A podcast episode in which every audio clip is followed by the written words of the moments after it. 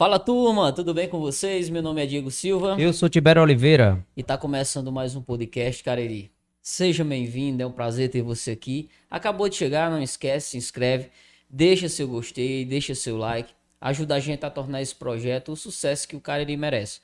Aproveitar e falar, né, do pessoal que apoia é, esse projeto maravilhoso. Pessoal da JC Peças, nos nossos amigos Josimar e Cauê, né? Ah, o Tiago Celulares, loja Encrado, tudo para o seu celular, acessórios, capinhas e etc. A Cachaça Brigadeira, do nosso amigo Léo Biscúcia, cachaça top para quem gosta, recomendo demais. Né? E o nosso novo apoiador, a G7 Promotoras, G7 Promotora, Rua Santos Dumont, 55 Centro, Crato em frente às americanas, né? Empréstimos para aposentados, pensionistas, servidores públicos federais e também fazendo o saque do FGTS. Segue lá no, no Instagram do pessoal, arroba G7 Promotora, por extenso 7. Beleza? Vamos Ótimo. Lá. E nossos patrocinadores vão estar passando aqui na tela para você conhecer um pouco mais, precisar de algum serviço. E você que quer patrocinar o podcast Cariri, é, patrocinar a nossa a vitrine do Cariri. Nós todos temos a preocupação de trazer cada vez mais é, pessoas que representam a nossa cultura, ecologia, política, é, o meio artístico, enfim. E hoje é, vamos falar um pouco sobre essa questão ambiental, sobre a questão da agricultura, que também é uma potencialidade caririense. O extrativismo inescrupuloso e a predação ambiciosa reativaram o relógio do juízo final. Vou explicar. É, esse relógio juízo final ele foi criado depois da Segunda Guerra Mundial, na, na Guerra Fria, é, entre o bloco soviético e o bloco capitalista. É, Achava-se que o mundo ia acabar pela questão nuclear. E esse relógio foi trazido por especialistas novamente por questões ambientais e nunca estivemos tão próximos do ponto sem retorno para o aquecimento global. Repensar a atividade humana na Terra, desde a produção até o consumo, é fundamental para que as futuras gerações tenham uma casa, a nossa Terra. Nosso convidado de hoje é um especialista em manejo humano sustentável da natureza. Recebemos hoje no podcast Cariri o agroflorestor Antônio Gomides. Seja muito bem-vindo, Antônio. É um prazer. É, agradeço antecipadamente ter aceitado o nosso convite.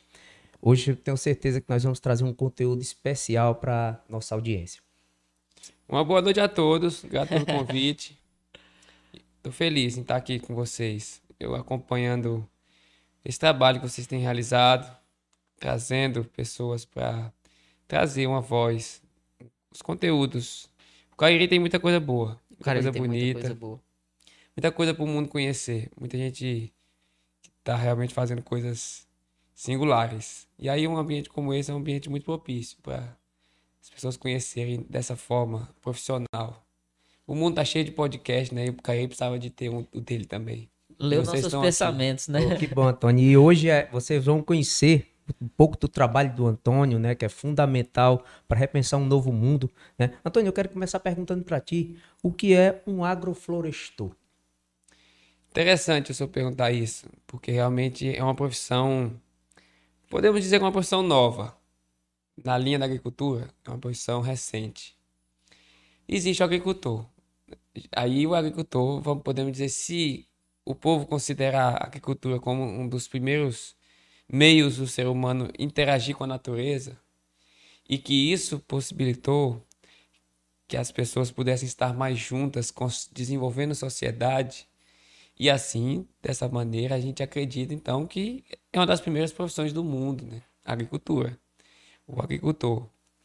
E aí, por exemplo, perguntaram para mim uma vez por que que não colocava a palavra no movimento da gente de agrofloresteiros, né? Agrofloresteiros. Eu falei porque nós não somos forasteiros, nós somos agricultores. Então, bota agroflorestor de agricultor.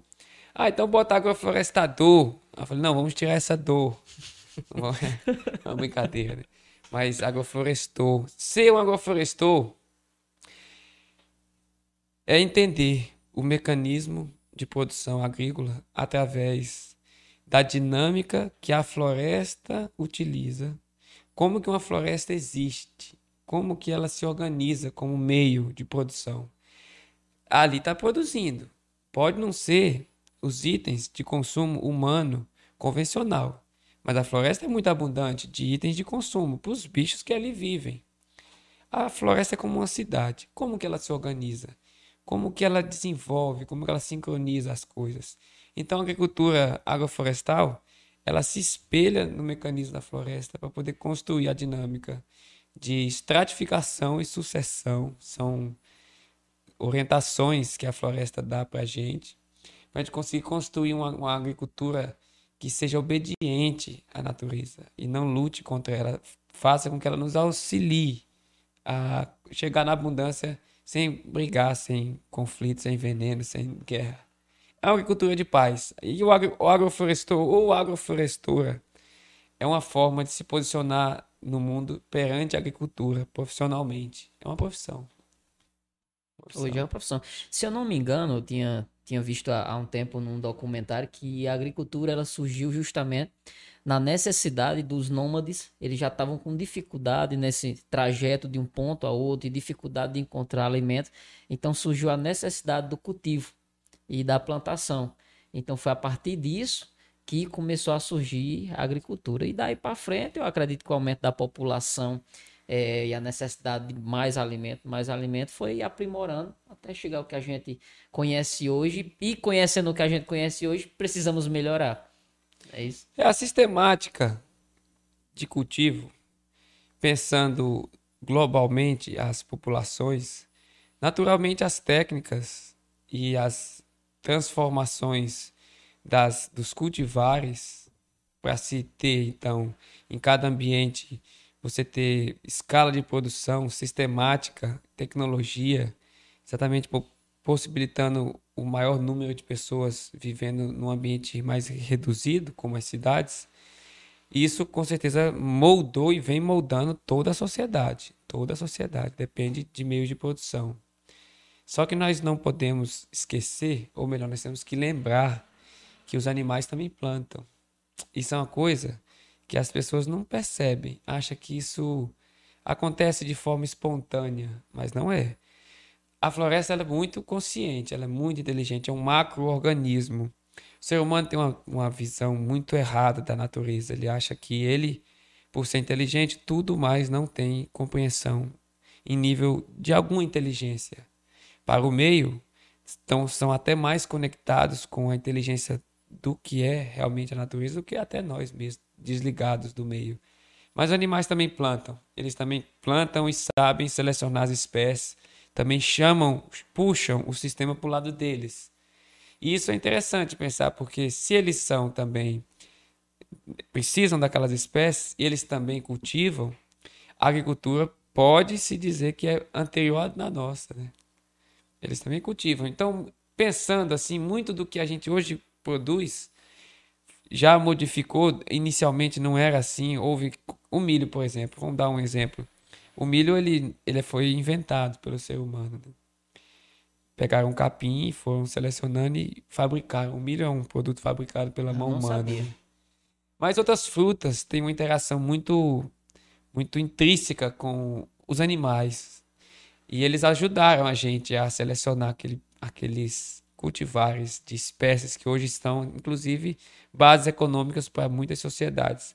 Então temos que entender que nós somos agricultores, mas os animais também plantam. Também plantam. Inclusive, você me lembrou, é, durante. Acho que eu não, não, lembro exatamente qual foi a cadeira. Na, na época do colégio agrícola, a gente aprendendo sobre o cultivo do maracujá.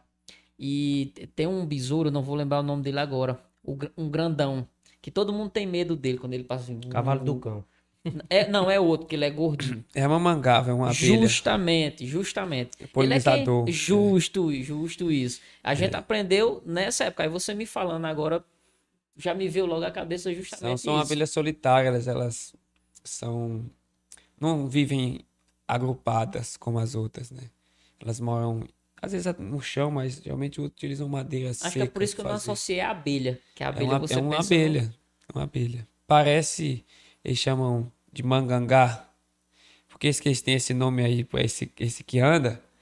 Que para mim ele não é esse cavalo que eles dizem. Para mim, é um, pra mim ele é um marimbondo, chamam de marimbondo caçador, né?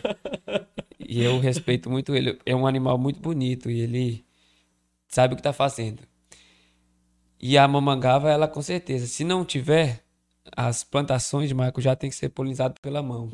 Tem que manualmente. Aí, né? meu querido. Então é melhor ter floresta perto e ter cultivares para ter. Melhor contar com os ela, animais. poder- ela já tem o formato e o tamanho para coevolução entre elas. Ou uma coevolução, ou seja, uma evolução junta entre as espécies de maracujá que só tem na América. Não existe em nenhum lugar do mundo, e só existe aqui. E essa abelha que também só existe aqui. Então, eles existem porque existem juntas, né? Se não houvesse os dois, talvez não houvesse nenhum dos dois. Que legal, cara. Interessante. Legal. Qual é a evolução, né? Coevolução. A planta e o animal evoluíram em conjunto. Isso existe entre a castanha do Pará, que o povo gosta da castanha do Pará, que é a castanha do Brasil. As pessoas quase não sabem, mas existe uma coevolução entre a castanha, a cutia, a mandioca e o ser humano. Entre esses quatro, tem uma coevolução com eles na Ah, floresta. Dá uma explicada pra gente aí. Não, sabia, Agora você sabia da castanha e da A cutia, gente porque ela pode- consegue não, quebrar, a né? gente Mas pode, o resto... mais pra frente, a gente pode falar sobre isso, né? Ah. Mas existe uma coevolução, com certeza. Pois eu quero falar sobre isso porque eu quero achei um conceito interessante, Antônio, sobre você falou sobre agricultura de paz. Essa agricultura de paz, pelo que você me disse, a natureza já fazia sem o homem. À medida que o homem entrou, ele alterou esse equilíbrio. Não é isso? Ele alterou, mas é possível, segundo é, os teus conhecimentos, é, o homem fazer parte desse ciclo, natureza, bichos, é, de uma forma equilibrada, sustentável. É porque é o se- é o seguinte, inclusive na, no meu processo metodológico, a formação que eu venho trazendo hoje para os alunos, eu tenho tido a oportunidade de lidar com essa formação nacional e dentro dessa metodologia que eu venho trabalhando, um dos pontos que eu preciso sempre lembrar para as pessoas é o respeito à vida. O respeito à vida é uma luz que o ser humano precisa acender dentro dele. Se a gente não tiver, não buscar como sociedade respeitar a vida, ter amor à vida, realmente fica muito difícil a gente sonhar com qualquer outra coisa, inclusive a paz. A paz é um sentimento que é necessário ampliar dentro da gente. A gente ainda falta muita paz para chegar realmente na paz. Mas uma das coisas que auxilia, uma das ferramentas que auxilia essa engrenagem na paz da vida da pessoa é ela ter respeito à vida, não ficar indiferente à vida. E a vida, quando a gente diz, é tudo realmente que é vivo. Sinta a vida nas coisas e sinta que ela faz parte de você. E assim, quando a gente tem um pouco mais isso dentro da gente, a gente não realmente não quer conflito. E se tem, é por algumas questões, mas não de vias de fato. A gente quer mesmo buscar se unir para a gente construir uma sociedade mais pacífica, mais compreensiva, mais respeitosa. E se não houver isso, não haverá, não haverá condição do homem estabelecer perante o meio é, um resgate das, da força que a natureza pode ter na vida dele. O Cairi está sentindo. Se não houver uma transformação, nas próximas décadas, o Cairi será uma pálida imagem do que é hoje, que já é uma pálida imagem do que já foi. Então, o cairiense precisa acordar para a realidade que está acontecendo de degradação ambiental e da possibilidade de restauração ambiental também. Tem É, ter eu- sempre esperança de melhorar, né? Eu tenho, eu tenho um, tenho um comentário só em relação a isso. É, para que se tenha é, esse- essa valorização da vida, é necessário um, um recontato do, do homem com a natureza. E a cada vez mais a urbanização, esse contato está diminuído. Então, o que você defende é que essas pessoas hoje que estão no meio urbano, elas possam realmente ter um, um reencontro com, com a natureza. Depois a pessoa chega numa certa idade da vida dela, dependendo da forma que ela foi criada e do meio na qual ela, ela se encontra, artificial, se não for por um impacto muito radical que ela sofra na vida, uma frustração, um trauma muito severo, ela não tem tempo para olhar para a natureza. Não tem tempo. A vida superficial, a vida ligada à superficialidade da sociedade, faz com que as pessoas pensem que o ser humano vive não vive num planeta. Vive desligado, alheio à realidade do que está acontecendo. Vive num mundo artificial. Talvez se acontecer alguma coisa na vida dele que dá um choque, um balanço, que ele tenha que voltar e ver que existe terra, e ver que existe passarinho, ver que existe árvore, ver que existe rio, ver que existe vida, ver que existe sentimento além do que ele imaginava nas coisas que ele poderia comprar. A sociedade está muito ligada a isso. Mas nós sabemos que o objetivo de uma transformação sempre passa pela formação inicial, dentro da casa da gente, ou seja, a geração. Se um município como esse aí cabe cada lugar, começa a ter uma visão de orientar como formar os jovens do lugar para construir a sociedade do futuro, é exatamente nesse alicerce que se cava a mudança. Porque querer que os mais velhos ou os que já estão acostumados a viver uma vida desligada do meio desperte de uma hora para outra, fica mais difícil. Então, a gente tem que começar de novo a formar uma nova sociedade. E nada mais fácil do que completar o copo quando ele está vazio, do que quando ele está cheio. Então, aqui minha água, por exemplo, está nesse nível aqui. Vamos dizer que seja uma criança. Ele tem espaço para você completar com água boa. Então, vamos aproveitar que tem muita criança nascendo nesse Cairi e vamos formá-las para criar um Cairi bem mais propício à vida para o futuro. Muito bem. Antônio, eu quero saber, você falou numa valorização, esse contato com o campo, essa reconexão, se não for possível, é, quem, é, quem viveu distante, que possa se aproximar. É, eu quero saber quando foi que surgiu o seu contato com o campo. Então, eu nasci nessa família conhecida aqui no Cairi, né? Muitas pessoas aqui do Cairi conhecem esse trabalho da minha família. Meu pai, minha mãe, meu pai e minha mãe chegaram no Cairi na década de 80, no início da década de 80. Foram morar no Juazeiro do Norte, trabalhando com a cultura popular do Cairi, com os mestres de tradição. Né? E a roça tem uma história muito forte aqui. Né? Na verdade, o carroça é o que é exatamente por ter vindo para cá. Tanto que alguns dos filhos, na né, casa são oito, oito irmãos, Alguns nasceram, se não nasceram aqui, nasceram a partir do trabalho realizado aqui. Então, o Caí é nossa. Eu nasci no Crato, por exemplo, eu sou cratense. Lá na definição do site eu tem Vista Chapada, né? eu nasci no Crato. Nasci em 87 aqui no hospital que antes era o Hospital São Francisco. Agora São Camilo. Essa luz tá meio... é. E aí... Não, mas é, é a energia. A energia tá fazendo ela... Tá? Se a internet também não tiver assim. Tá não, a internet não. Só, acho que é só energia mesmo. E aí eu tive o privilégio de, viajar ao Brasil, quase como um todo. Pelo, Por, pelo trabalho pelo do trabalho do Carroça cultural, né, Mulher, cultural. O Carroça é uma família de arte, Mambembe. Hoje nós estamos um pouco mais aqui na região, porque também teve esse ano de pandemia, né? A gente ficou mais parado também. Mas o Carroça sempre andou viajando a família como um todo. O nome carroça é carroça Carroça Mulengo, é carroça Mulengo. E eu tive esse privilégio de conhecer o meu país. Eu conheci um Brasil, conheci não, eu conheço um Brasil que poucas pessoas sabem que existe. Poucas pessoas.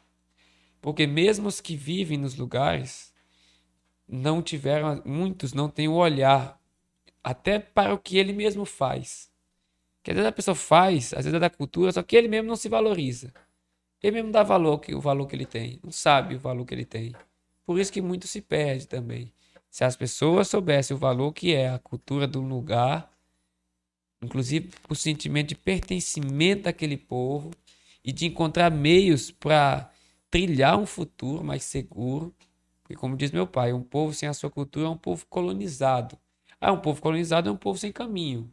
Não tem caminho, a não ser que resgate as suas tradições. Então, conhecer o Brasil da forma que eu conheci foi um privilégio muito grande.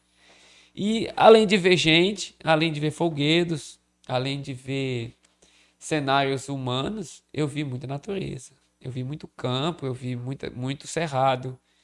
Eu vi, eu, eu andei do Iapoca ao Chuí. Então eu conheci muita floresta, eu vi muita coisa. E pude ver também muita degradação, vi muitas transformações da paisagem, porque sempre passando aquelas BRs, e mapeando na mente assim os lugares mais belos e depois quando passava já não encontrava mais aquele cenário porque o avanço do agronegócio em algumas regiões foi muito rápido, a transformação foi muito rápida, questão de alguns anos, toda a paisagem foi alterada, né? Então, convivendo com com nossa gente, sobretudo pessoas das bases dos folguedos de tradição, como aqui, por exemplo, os mestres de banda cabaçal, de reizado e tudo. Essas pessoas que brincam esses folguedos, de, de grande modo, todos eles têm ou tiveram. E quando não tem mais, a força da brincadeira decai. Mas enquanto tem, isso que eu vou falar, a cultura é mais fortalecida, que é bases na agricultura. Então, o povo que cultiva uma roça, que planta, que está em contato com a chuva, com os ciclos, com a semente, com os animais, com o riachinho, vê as belezas da natureza e a partir disso, do seu plantar, do seu colher, do seu cultivar, ele exerce uma brincadeira, o seu canto, a sua voz, o seu tropé, o seu cenário de vida, com certeza possibilita que a sua brincadeira tenha muito mais significado.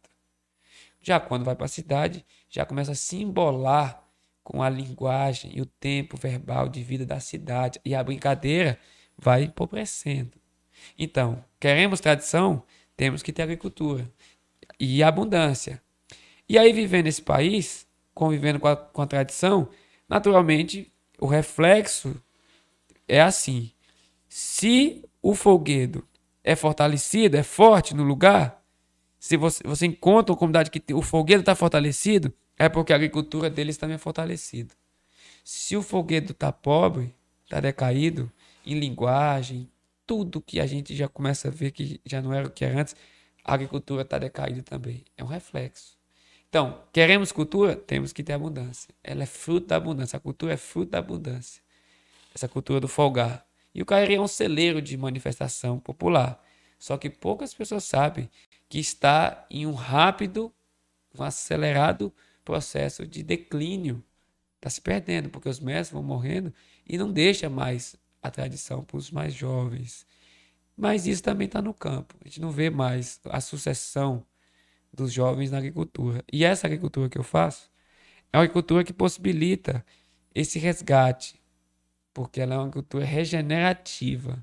De pega um solo decaído, você pega uma área degradada, justamente por um péssimo cultivo que o ser humano tem de queimar, de botar veneno, de capinar, de ficar revolvendo o solo. E a gente pega e restaura isso, constituindo um solo novamente, uma biologia de solo, voltando a árvore para a propriedade rural e fazendo floresta, só que floresta de comida, floresta de valor. Aí vocês precisam conhecer realmente de perto. O Cairi precisa conhecer esse trabalho que nós estamos fazendo, porque nós somos uma bandeira de esperança onde a gente chega. E aqui estamos é uma bandeira de esperança para o Cairi, para o Ceará, para o Nordeste, para o Brasil e para o mundo. E aí vamos trabalhar para é do ter mais pessoas. Aqui, é do Cariri, é do Cariri o universo. É, e eu acho que isso reflete muito naquilo que a gente estava conversando no começo, que você falou justamente da subsistência, né? Então, boa parte, ou grande parte ou toda a cultura, ela subsiste a partir da agricultura, né? Enquanto uma vai, a outra vai, vai atrás também. É, o pessoal querendo conhecer esse teu trabalho lá, é, hoje onde é, que, onde é que ele se encontra, como é que funciona lá?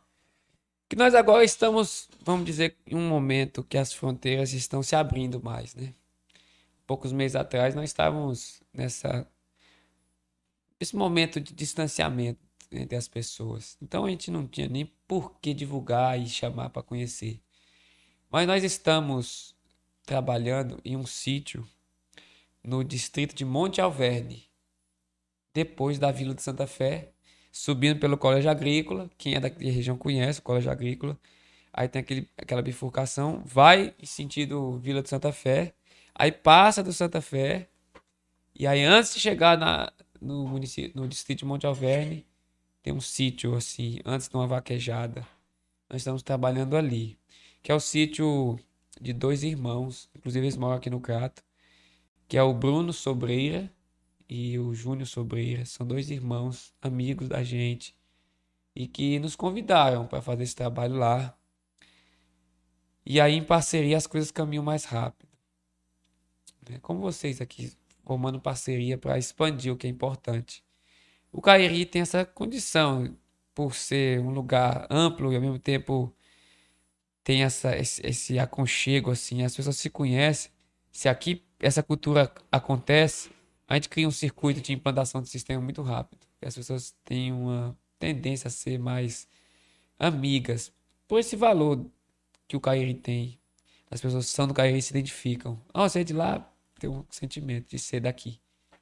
E aí estamos lá. E quem quiser conhecer através de hoje, vocês também estão em contato. Quem quiser entrar em contato, avisa. Marca um dia, um dia vai lá. E conhecer gente- pessoalmente. E a gente estava conversando justamente sobre isso antes, sobre é, o quanto as pessoas hoje têm buscado é ir mesmo pro campo, né? É, dia de da feriado, da final de semana, o pessoal sai aqui Juazeiro, Crato e parte pro, pros sítios. Então acho que tem um- uma galera também procurando, não só pra cá, mas acredito que tem uma parte do Juazeiro também que ainda que tem um pessoal que tem sítio, tem cultivo Chácara, lá né? também, Essas coisas. chácara, essas coisas. Então é muito interessante o trabalho que você faz, eu acho fundamental o pessoal que quer é, implantar ir lá e conhecer, entrar em contato, saber mais sobre o, sobre o trabalho. Eu tenho um comentário, Antônio, que eu, eu tinha pensado é, na perspectiva social, é, dessa questão do- dos movimentos sociais culturais, mas eu nunca tinha pensado na perspectiva dessa relação com a, direta com a agricultura familiar. É, e depois que você vai analisar as músicas, as letras das músicas, realmente tem uma ligação direta com a terra, com a produção, né? com esses meios de subsistência. Eu achei muito interessante essa sua reflexão e tá ampliando meu, meu leque hoje para associar também a cultura. Não, e olha como é interessante, é, que você falou que não está se é, perpetuando, né? Os mestres estão morrendo e o pessoal não está passando para frente. Foi o que aconteceu justamente no dia que a gente conversou com o pessoal da quadrilha do Gil. Uma quadrilha que é de tradição e que aos poucos está morrendo justamente por falta de pessoas que toquem esse projeto para frente. Eu acho que essa é, reflete muito tudo isso que você falou. Ó, eu tenho um, um questionamento, você já falou sobre a, a questão da renovação dessa cultura intergeracional. É, nosso país é, é, ele passou por um processo de industrialização iniciado na década de 30, né, que veio culminar na década de 80, 90, hoje nós já estamos regredindo. E isso mudou o panorama das sociedades brasileiras e alguns outros países. E houve um momento em que as populações rurais elas migraram da, da, para os centros urbanos, afetando também o consumo de alimento, o tipo de alimentos que se consumia, né? E também esse contato com a terra. E eu sempre, eh, os conservacionistas, eles falam sobre muito a, a importância de da preservação, mas que você só preserva o que você conhece. Então, esse contato, essa migração das populações urbanas para o meio rural, eh, ela se concretiza com esse mínimo contato e possivelmente também você a- é, não amar aquele, aquela preservação. Eu quero saber o que é que o homem moderno ele pode ganhar com esse re- essa reconexão e o que fazer para que isso aconteça. Porque você faz um trabalho, é, mostra o teu trabalho em si, você mostra a tua, tua empolgação, o teu amor pelo que você faz, mas o que fazer em termos mais é, maximizados. É uma pergunta ampla, né? Porque, veja bem, todas as pessoas precisam consumir. Todas as pessoas. Se todas as pessoas desejarem ter o consumo de alguns países, por exemplo, no mundo, isso já foi calculado. Por exemplo, se a população do mundo hoje tivesse o mesmo consumo do povo americano, nós íamos precisar de umas cinco terras, de uns cinco planetas Terra, para produzir o mesmo, a mesma quantidade de consumo que aquele povo foi formado a, a consumir, foi forjado a consumir. Tudo é um processo que vem sendo construído na sociedade. Tá, então nós sabemos o seguinte, que todas as pessoas no mundo, todas têm responsabilidade com a transformação mesmo aquele que não planta, e não só não planta, não conhece nada de nenhuma espécie de planta, é capaz de ter gente que não sabe o nome nem de uma planta. Talvez o alface que come no hambúrguer. Fora isso, não entende nada de nada, porque onde ele tem já está totalmente estéreo de besouro, de passarinho. No máximo ele conhece cachorro ou gato. Ou um rato, né? Que tem lá nos centros urbanos. Se ele andar à noite, mas tem gente que só Nem vive de isso, dia. né?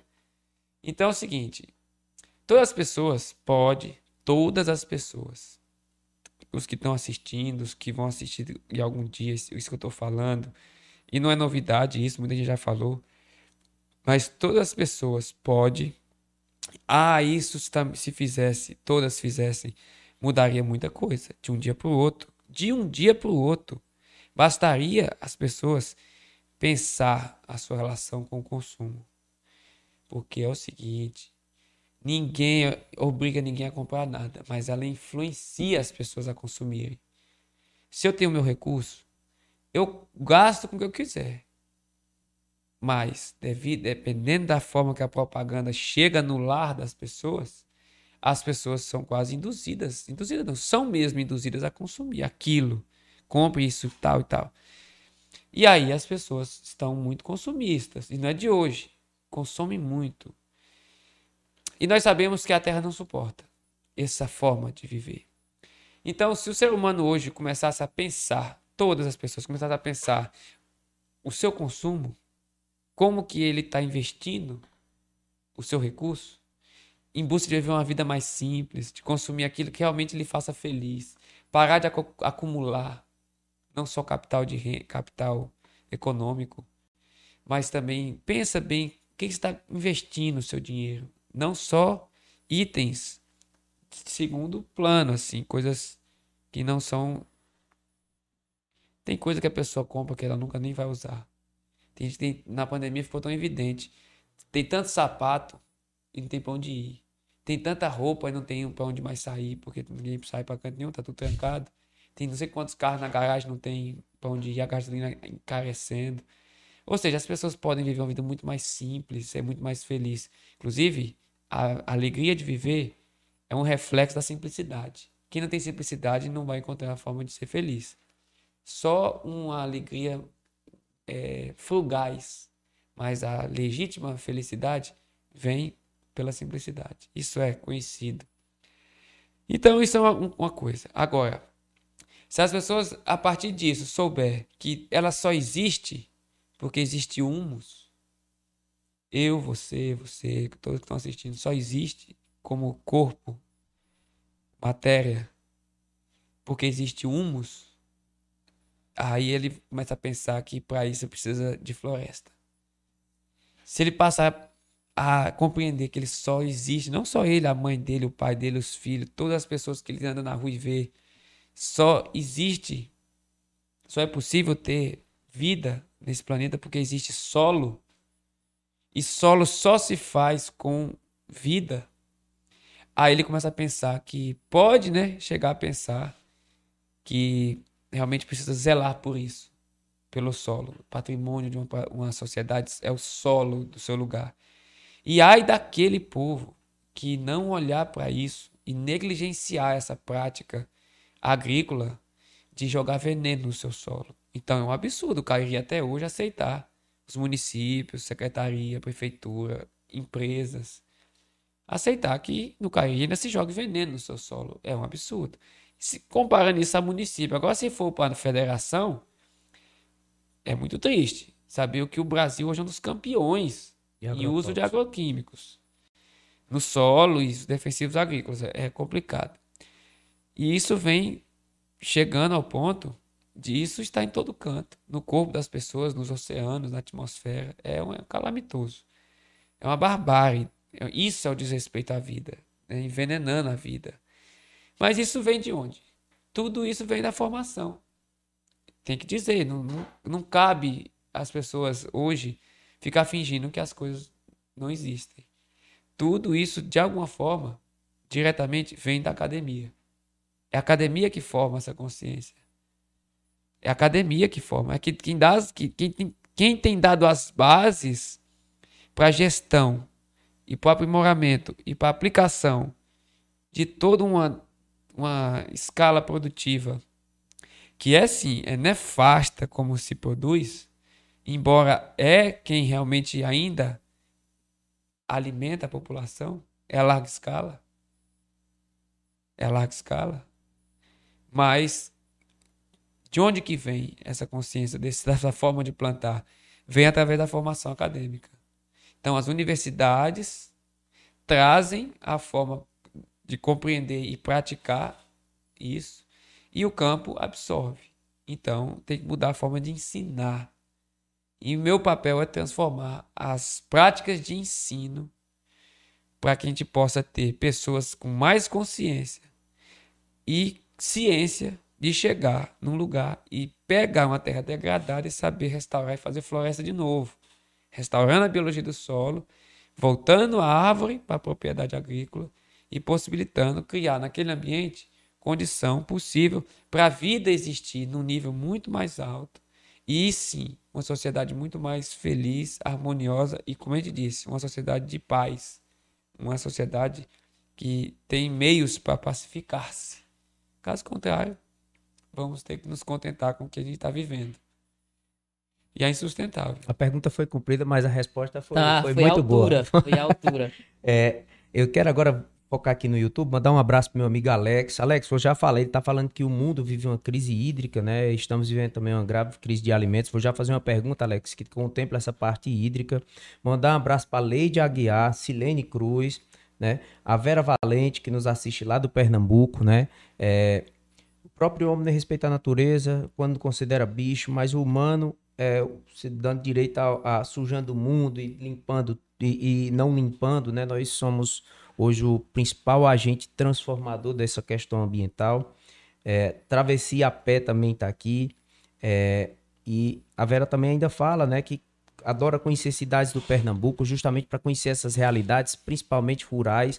É, eu sempre digo aqui, nós temos uma cultura tão vasta quanto a pernambucana, só que o pessoal da Pernambuco, eles têm uma cultura de perpassar essa cultura mais à frente, a valorização, né? É, espero que um dia, aqui no Cariri já foi muito mais forte esses movimentos culturais, nós somos conhecidos como berço cultural, graças à, à carroça de Mamulengo, graças aos irmãos Niceto, mestre Nós, enfim, todos esses mestres da cultura e graças a essa nova geração que vem aí tentando perpassar isso. É, o Igor Couto aqui fala, Antônio, qual o nome da música que aparece no final dos seus vídeos? Ele é de Pernambuco e diz que gosta muito do seu conteúdo. Ah. Você quer responder logo, Igor, para eu depois... Se chama Profecia. É uma música do meu pai. Profecia. Inclusive, nós fizemos recentemente um vídeo com ela completa, ela inteira, né? Porque a gente só um corte dela, né? É uma música bem forte, é uma música bem bonita. O povo gosta muito dela. Sempre pedem nome, quem fez, onde é que encontra. Pai, pai é músico? Meu pai é, meu pai é Que, que compositor. legal. E você herdou Compositor. também, né? Você herdou também a parte de... Essa parte aí que a gente vai falar um pouco mais no É. final. que você também tem alguns dons artísticos. Não, exatamente por isso, porque a arte é um reflexo da vida. A arte é um reflexo da vida, porque o homem rima palavras, mas a palavra existe antes de ser falada. O homem inventa a arte assim. Ele pega cores, texturas, inventa personagens, mas se ele for observar, já existe. Ele só copia ou modifica, ele inventa coisas, mas ele não inventa, ele não consegue criar nada, tá tudo criado assim. Ele só junta os, os ingredientes. O vidro é só a transformação da areia em calor. Madeira, plástico. O homem não faz nada, ele não tem poder de criar nada. Então a, a arte é um reflexo da, da vida. Quem está ligado à natureza vê muita perfeição nas coisas. E a arte de quem é ligado a isso naturalmente vai se encaixando nisso. Não é uma, uma arte de mercado.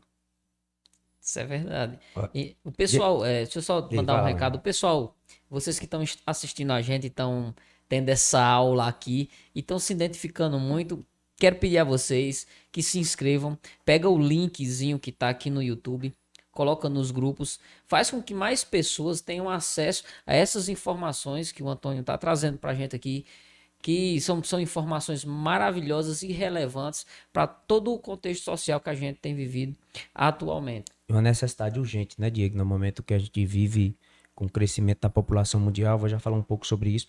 É, Andréia Tupiniquim, é sempre um privilégio ouvir o senhor falar. E viva Antônio Floresta, né? Dando boa noite aqui. Silene Cruz pedindo para fortalecer esse projeto, se inscrever aqui.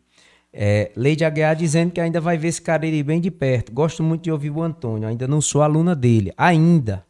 Um dia eu vou ser aluno dele e ter o prazer de aprender ainda mais. E venha que você vai adorar o Cariri. Aqui, o podcast Cariri é uma vitrine. Como é que diz a lenda, Tibério? Veio pra cá, bebeu da água daqui, você não quer ir embora mais nunca. É difícil. a- É difícil. É difícil ir embora.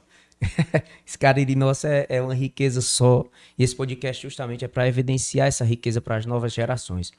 Antônio, quero passar para outro questionamento. Né? É, o Brasil e alguns países em desenvolvimento é, insistem em uma economia de superávit primário o- e uma das commodities é a monocultura da soja na agroindústria. Né? Eu quero saber que você fale um pouco mais qual o impacto ambiental desse modelo. Aproveito para fazer a pergunta do Alex sobre o consumo de água também, esse modelo da, in- da agroindústria, sobre empobrecimento de solo e você já falou um pouco desse uso de insumos agrícolas. Essa questão é complicada, sabe? Porque é como eu falei, isso envolve o consumo.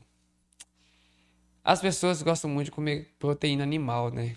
As pessoas comem carne todo dia, todo dia, em quantidade, em diversos, de diversas maneiras, não é só no churrasco, é quase em tudo hoje. Como nós falamos, se o povo do mundo co- consumissem igual os americanos consomem no dia a dia, nós íamos precisar de muitas terras para poder abastecer essa, essa fome que esse povo tem. Literalmente, né? Que é o, É, em e- relação à obesidade, né? É, Além disso, é consequência, né? Isso é uma consequência do esvaziamento. Uns se esvaziam, outros se engordam. É, nós estamos perdendo. Isso as pessoas não sabem. Mas nós estamos perdendo de forma muito acelerada o, o maior patrimônio que esse planeta tem, que é a genética. Nós estamos perdendo de forma muito acelerada o patrimônio genético das plantas, dos insetos, dos animais, dos peixes. Coisas ainda que a gente nem estudou, sabe? Nem o nome, nem qual a relação que ele tem com outros, que cria esse grande macro-organismo. O ser humano é muito alienado ao lugar que ele vive, planeta. Não conhece isso como um corpo que trabalha como um organismo que está todo interligado às coisas num fluxo muito antigo. É muito triste ver como está acontecendo. Mas vamos lá. Nós sabemos que a cultura alimentar de um povo vai sendo construída. Construída. Por exemplo, nós sabemos que há algumas décadas nós tínhamos no cardápio do brasileiro quase que onipresente a presença da mandioca ou dos derivados da mandioca. Biscoitos, farinhas, brevidades e tudo. Hoje, não só aqui, no mundo, o item mais consumido é o trigo, as farinhas provenientes dessa maneira de se produzir e mediante esse processo do cultivo da soja, aumentou na mesa do mundo o pedaço de bife, a carne. E entre outros derivados do boi. O boi produz muita coisa. De um boi, eles já estão aprendendo a aproveitar, como dizem, até o berro, o mugido. Então, eles investem muito nesse mecanismo de alimentação animal, mas não é só o boi, é o frango, o A soja, né? Para rações de animais. é? Exatamente, a soja para ração animal. Porque a soja não é para tofu. Ninguém vai pensar que estão produzindo soja para produzir tofu, ou óleo de soja, ou biocombustível. Que esse é o maior Não é. problema, né? Não, não é para isso. Isso tem uma parcela. Claro que tem. Tem uma, um- uma quantidade. Mas nós sabemos que a, a, a maioria do que se produz hoje é para alimentação dos animais do mundo todo. Você imagina. Na China tem muita gente, não tem? Uma turma. Se todo chinês comer um quilo de comer um pedaço de carne, que é que, que durante um ano deu um quilo, se o governo chinês decretar agora que cada chinês vai aumentar 100 gramas de carne distribuído durante um ano, 100 gramas de carne distribuído durante um ano. Calcula isso, multiplica isso por cada chinês. Aí vai precisar de muitas terras para produzir muito grão, para produzir muito porco, para produzir muito frango. Ou seja, o ser humano ainda não se encontrou como consumidor desse mundo. E aí a alimentação é uma das coisas que mais mexe com a economia do mundo. Porque as pessoas podem viver sem alguns itens durante muitos dias, ou até a vida inteira, mas sem comer, não. Tem que comer. E se não comer bem, não vive bem. Então tem gente que come muito, mas é mal alimentado. Tem gente que não come tanto, mas a alimentação, a vida é saudável, porque essas são as porcentagens nutricionais. O senhor que é nutricionista sabe muito bem disso.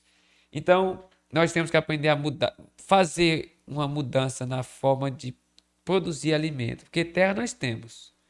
Daí para produzir muito mais alimento, muito mais alimento, com a mesma quantidade de área hoje nesse país.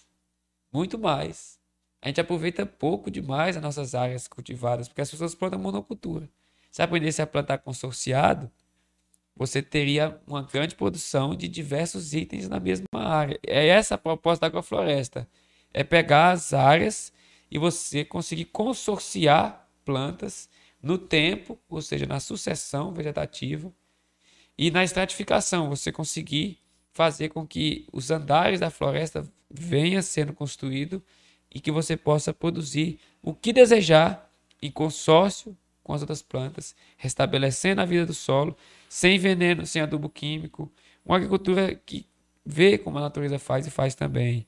E a gente poder produzir muita comida, muito mais do que a gente produz hoje. O Cairi, por exemplo, teria tudo para se libertar de algumas frentes de produção em larga escala que abastece as feiras do Crato, Barbalha. O Cairi podia ser autossuficiente em comida, mas ainda depende de fornecimento externo, porque não produz, produz pouco. E tem é. potencial para isso. Tem potencial. Agora tem que formar pessoas com a nova forma de produzir, senão não consegue também. E passa por outros conceitos também, de distribuição de terras, de acesso a crédito, outras coisas também, outras questões políticas mais profundas, né? É, se o município quiser, se ele quiser criar programas, o município tem como traçar frentes independentes.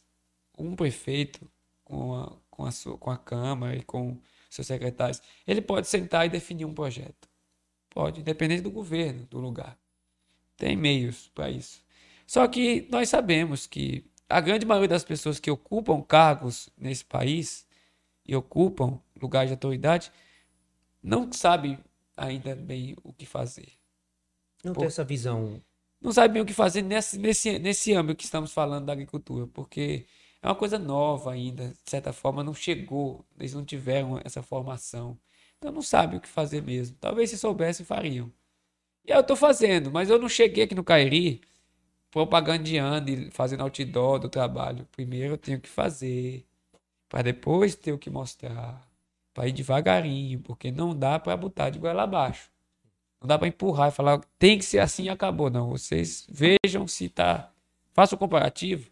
Veja a minha agricultura e veja a outra agricultura. Vamos ver se cabe aqui no Cairi aplicar essa, essa meta da gente nos próximos 10 anos conseguir restaurar uma boa parte do que a gente já destruiu. Então é isso. Vamos perseverar para que a gente possa sensibilizar as autoridades, as pessoas também desse Cairi, para esse novo amanhã cairiense de abundância. Antônio, eu acho muito interessante a forma serena que você aborda o assunto, porque apesar de perceber que você tem uma paixão pelo que você desenvolve e acredita muito, é, a forma de você convencer os outros é mostrar o trabalho. É diferente de você dizer tem que ser assim, é, de ser uma imposição.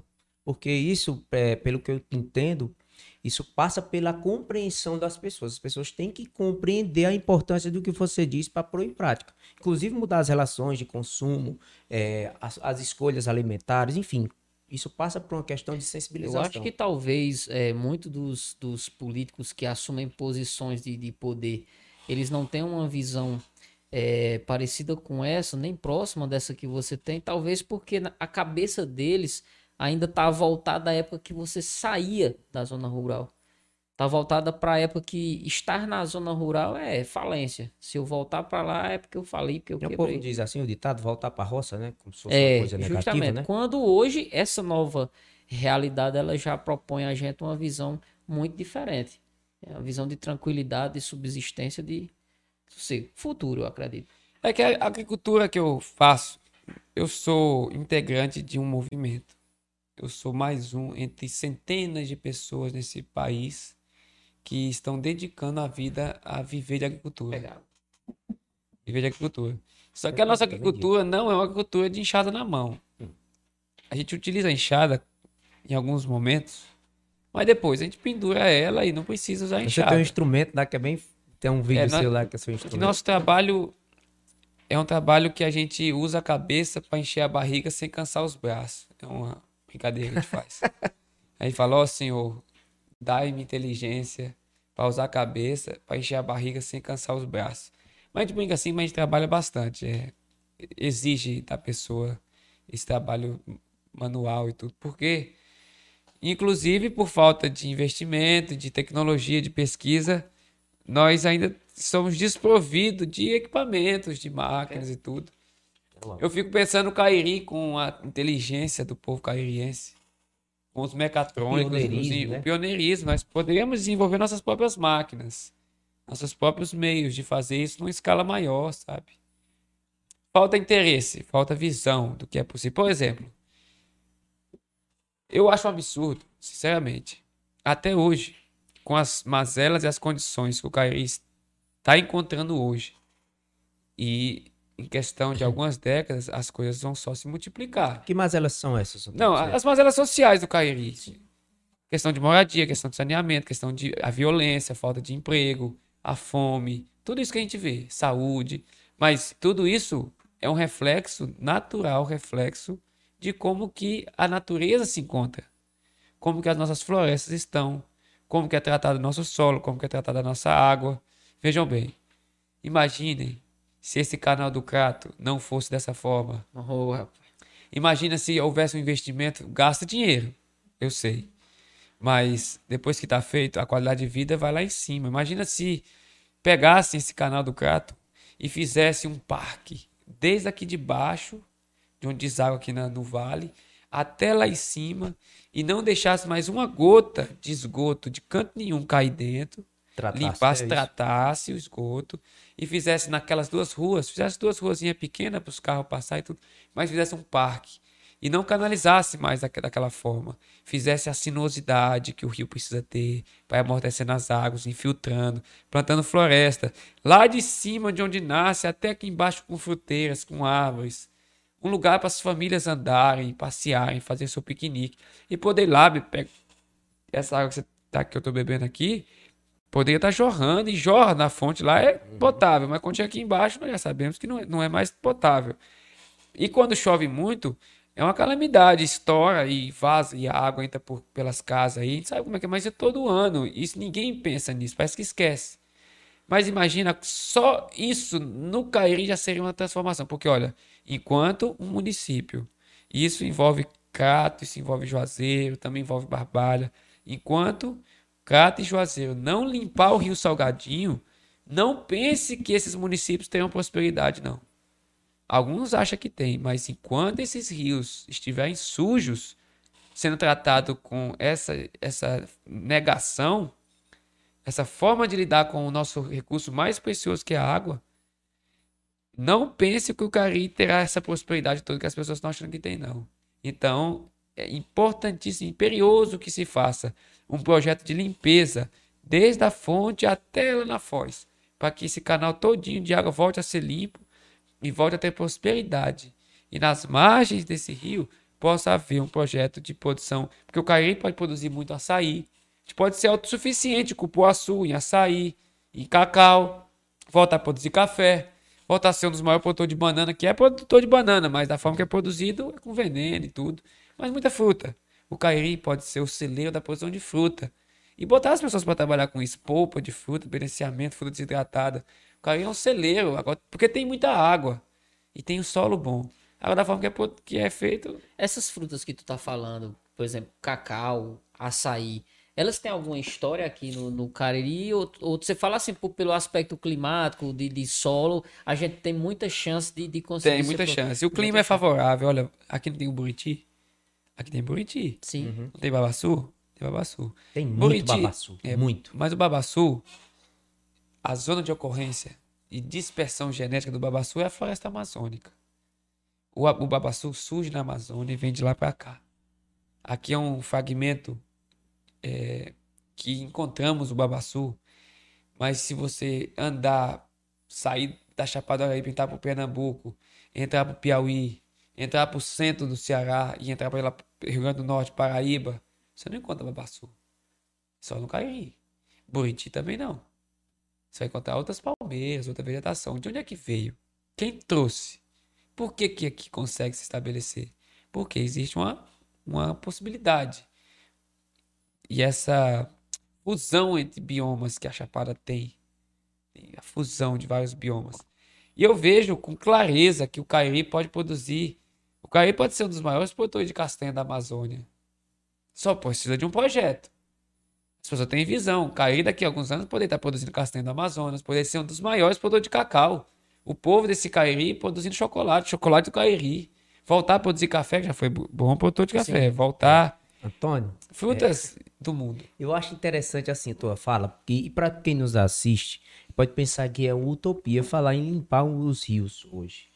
É, para que as pessoas saibam, existe um rio que de muito maior vazão do que o, o, nosso rio Grangeiro, que se funde com o Salgadinho, enfim, que tem essa bacia do Cariri, que já foi limpo. O rio Tamisa, que é um dos maiores rios da Inglaterra, ele corre no coração de Londres e ele era poluidíssimo. E hoje ele é potável. As pessoas pescam e comem. É um rio que corre dentro de uma grande metrópole. Então, com um projeto, é, claro que isso não acontece em um, dois, é um projeto de plurianual que pode ser possa realmente. Mas sabe o que eu acho? Eu acho que as pessoas elas já meio que se acostumaram com pequenas reformas, tapa um buraco, aumenta uma parede. E de tanta promessa o povo foi se desiludindo e hoje se conforma com um pouco. Que é justamente isso, é uma pequena reforma de ano em ano quando chove que destrói tudo. Isso não resolve Perderam, problema, né? eu acredito que perderam meio que um pouco da, da esperança, tanto que já não se cobra mais como já se cobrou há um tempo atrás a limpeza, de, a limpeza do rio, justamente na perspectiva de criar, é, como você falou, você já pensou realmente um parque ali, acho que o centro do crato ia até mudar, ia começar a ser essa rua de lá, ia nem ser mais para aqui, porque traz muita coisa boa junto, realmente. Oh, eu quero é. voltar aqui, mandar um alô pro pessoal. A Luísa, minha esposa, tá assistindo. Rapaz, que tema relevante. Dando os parabéns para você. É a Leide Aguiar, que tá nos assistindo lá da Iguaíba, na Bahia, né? Diz que tem uma área de 22 hectares e comentou a implement... começou a implementar em uma pequena área de um hectare a agricultura sintrópica. Ela também fala que é vegetariana há 20 anos, né? Então já mudou o panorama de escolha alimentar.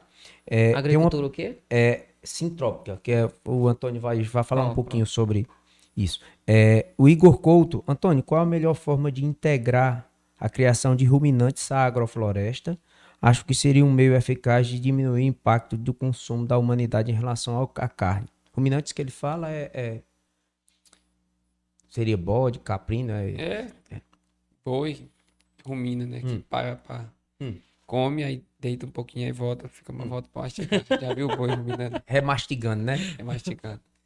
Então, é o seguinte, os animais que a gente cria, todos eles têm uma relação direta com a floresta. E as plantas também. Qual planta que não é da floresta? É possível existir alguma planta que não seja da floresta? Ou de algum processo que conduz até a floresta?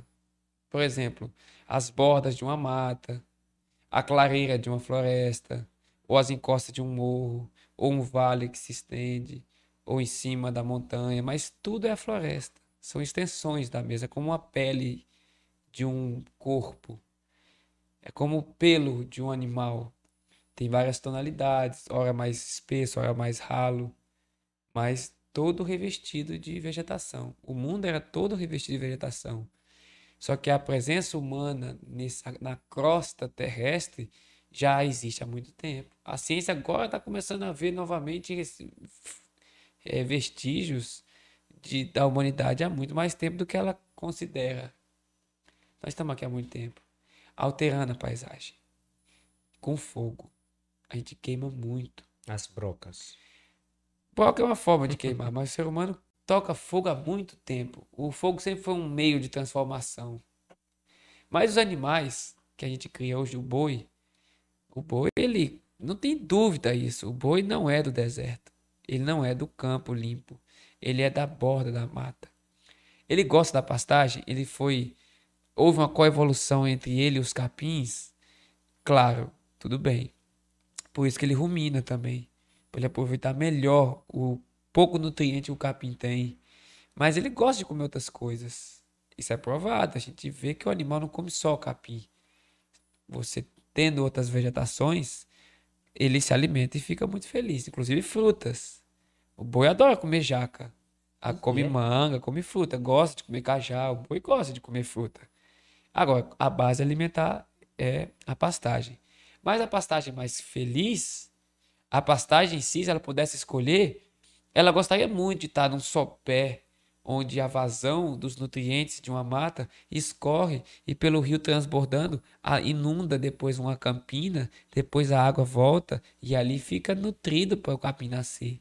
Se o lugar do capim, o céu do capim onde é, se o paraíso do capim, onde é que é da natureza? É um lugar onde tem sol, mas tem fertilidade e não fica alagado o ano todo, mas tem sempre os nutrientes de um rio que enche e volta e, e leva, ou os animais que passam é, defecando e urinando ali, como as savanas. Mas mesmo as savanas, ela já foi muito mais cheia de árvore. É que a presença humana, novamente queimando, devastando, rompendo, fragmentando o meio, faz com que o deserto avance. A presença humana chega ao ponto de fazer deserto. Nós estamos construindo deserto no Brasil, onde nunca houve assim, a, pelo menos nos 10 mil anos de, daqui pra, de lá para cá, nós não temos mais deserto. É só floresta. Mas o ser humano está começando a criar deserto no Brasil. E aí, nós sabemos que os animais, tanto o bode, a cabra, a ovelha, a galinha, o porco, todos os animais, o cavalo, o jumento, o boi, se houver modelos de integração com árvores, pastagens, cultivo de madeira, de fruta, sabendo desenhar o sistema, o animal no conforto térmico, na sombra, comendo melhor, variando o seu cardápio alimentar, é um animal muito mais feliz. Ou seja, será que a gente consegue pensar que podemos criar forma de fazer com que os animais sejam felizes? É uma pergunta. Ou a gente só vai viver explorando recursos? A gente só explora recurso. A gente não pensa na vida, a gente não tem amor assim pelas coisas, a gente usa. Será que a gente pode criar agroecossistemas que o boi seja feliz ali dentro e depois chegar a hora dele cumprindo aquela missão que o homem determinou para ele, que é matá-lo e tal? Embora eu sou vegetariano. Mas eu vejo que algumas pessoas ainda precisam desse mercado. Mas a galinha, um pouco. Será que ao invés de criar confinado, criar no curral confinado e, e obrigá-lo a viver dessa forma que o ser humano cria os animais, será que a gente poderia criar agroecossistemas onde ele se sentiria mais feliz? Nós temos respostas para isso. Então, a pessoa que perguntou, saiba, no Brasil hoje já tem bons exemplos de integração, lavoura, pecuária, floresta, sistema de rotação, sistema de piqueteamento, muitas maneiras de criar os animais. Eu até te perguntar, esse, o sistema extensivo hoje, ele não, não ele não existe mais. Para essa, essa pecuária de grande porte, é mais um, o, o gado ali preso ou um semi-intensivo, acredito? Acontece que a supressão de uma floresta, porque eles plantam capim. Para criar animal, planta capim. E o capim, ele é exigente nutricionalmente, ele é exigente. E se a pessoa coloca o gado e não faz um, um bom trabalho, ele vai exaurindo o capim. Chega um momento que o capim fica enfraquecido. E o solo vai ficando mais ácido e perdeu os nutrientes porque vai lavando, naturalmente porque a floresta foi embora, porque a vitalidade, a fertilidade de um solo é na mata que a gente encontra. Só como as pessoas não sabem fazer floresta, só sabem derrubar a floresta para plantar pasto, e no rastro dessa forma de fazer uma pecuária, de fazer uma agricultura, é, é devastando e deixando o campo degradado, ao invés de vir recuperando aquilo, ele está afastando as florestas, já não está tendo mais onde devastar. Então, muitas propriedades não tem mais floresta para derrubar. Ele não sabe recuperar, E aí começam naturalmente a ter que alimentar os seus animais trazendo de fora. E aí que entra todo esse mercado da ração, tudo isso, suplemento Tony, eu, eu quero te perguntar uma pergunta. é, a floresta em si, ela tem todo esse potencial de se regenerar sem a, a, a mão humana? Com essas técnicas que você desenvolve? Ela tem esse grande potencial? Com as técnicas que a gente desenvolve, da maneira que a gente faz, não. Mas a gente, porque a gente potencializa, a gente amplia o que ela faz. A gente amplia. A gente pega as técnicas que a, que a natureza faz e mobiliza-as para a gente acelerar os processos. Então a gente faz floresta mais rápido que o natural. Muito mais rápido. Mas, com certeza, ela é a nossa professora. Se o homem não mexer, ela tem mecanismos para recuperar. Em alguns lugares, não já não tem mais, infelizmente. A fragmentação dos biomas já é tão vasto que já não tem nem de onde vir.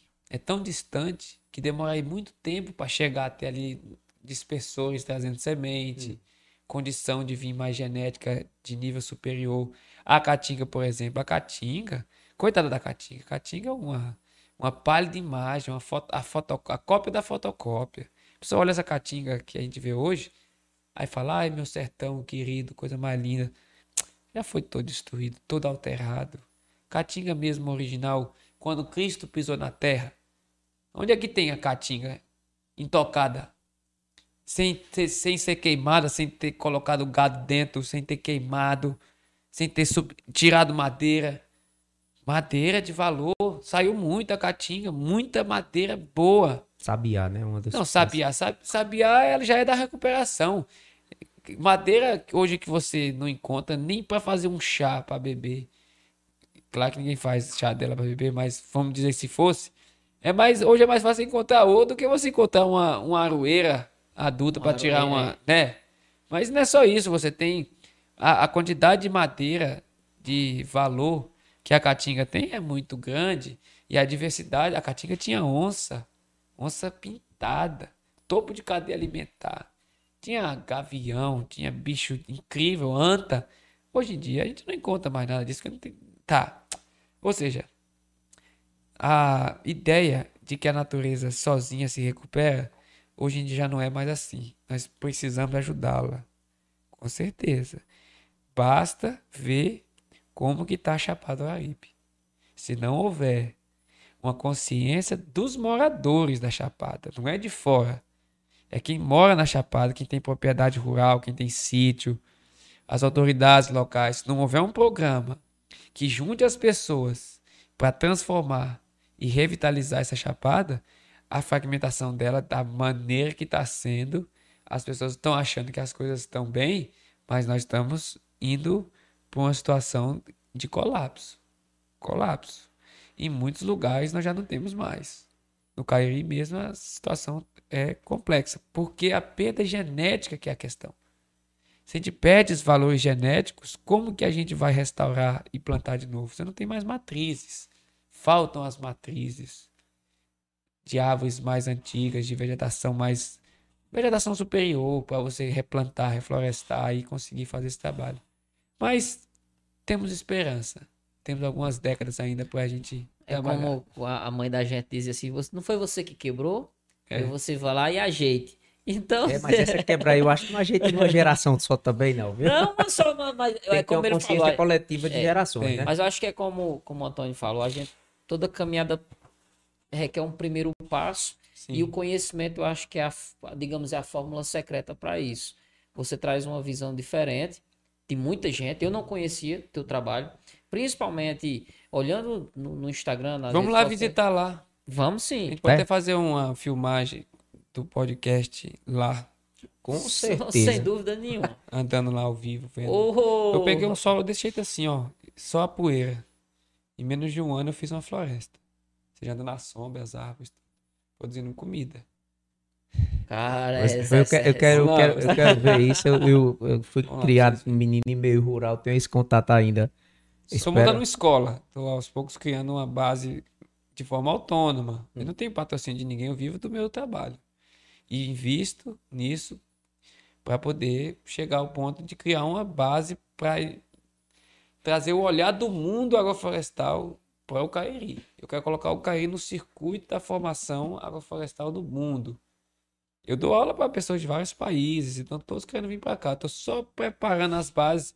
Daqui a pouco o aeroporto aí vai baixar a gente do mundo todo para cá, para para poder ir lá aprender essas técnicas. E, e, a gente falando numa época que o, o Cariri já foi centro polo calçadista, a gente já falou de cultura, mas uma coisa que o Cariri com certeza logo logo vai estar sendo referência. Sem dúvida. É, é, tem aqui alguns comentários ainda. O Alex Lima, que é o meu amigo que eu comentei aqui antes, ele deu apaixonado. Ele disse que ele está fazendo lá na Chapada do Araripe uma propriedade baseada nessa agricultura sintrópica da permacultura, né? Permacultura é uma cultura permanente aí. Sim, seria... me explica para nós aí o, qual é a primeira? Sintrópica. É, é sintrópica e é, eu aproveito já para falar, porque também o Antônio aqui, ele é criador do MAIS, né? Movimento de Agroflorestores de Inclusão Sintrópica, né? Que é justamente o que é esse agroflorestamento sintrópico e o que é permacultura. Certo. Permacultura, como o senhor bem falou, é agricultura permanente. Surgiu na Austrália. O, o, um senhor chamado Bill Mollison, estudando, pesquisando e intuindo uma maneira mais holística de se viver, trabalhando os recursos do lugar e vendo uma maneira de fazer com que a, o peso da permanência do ser humano no meio for, não fosse como a que a gente vê hoje do ser humano moderno, mas que tenha sustentabilidade e seja bem desenhado, seja integrado. Uma agricultura não só uma agricultura, um meio de viver em uma propriedade onde todos os recursos, os valores internamente possam se gerir. Então, tudo está interligado na propriedade. A, o pensamento central da permacultura, que eu não sou, eu não me considero permacultor. Eu sou agricultor. Um modelo de agricultura que cabe na permacultura, mas tem muito permacultor que não planta nada. Porque permacultura envolve muita coisa. Envolve reuso, reuso construção, criação dos animais. ele falou de uma né? casa de permacultura que faz de é. barro, né? Aqui no Cariri tem lá. muita gente, muita não, mas tem algumas pessoas que trabalham com permacultura em nível de construção. E eu já vi, são belíssimas é, as são casas, muito né? bonitas. Tá. Tem, tem gente que não gosta, como também tem gente que não gosta de agrofloresta. Hum. Mas eu considero é, muito aconchegante as casas permaculturais. O, a, a filosofia da permacultura é, é sem dúvida, do que eu falei. Esse respeito à vida, sabe? Esse, esse cuidado com o uso dos, dos materiais do lugar. Saber qual é a terra que tem ali, qual é o barro, qual é a madeira, sabe? Chove, qual o período do ano, onde é que está o sol, onde é que está a lua. E aí você começa a construir uma casa onde você vai dialogar com o lugar, com o meio, com a sua proposta de vida, com a saúde, com toda a integração do ser humano com, a, com o planeta. A ideia da permacultura é você viver em harmonia no planeta, através da sua casa, através da água que você usa. Então não tem, não tem desperdício na permacultura. Essa é a ideia, você não tem desperdício. Tudo tem que ter pelo menos três funções mas eu não me considero permacultor, eu sou agricultor.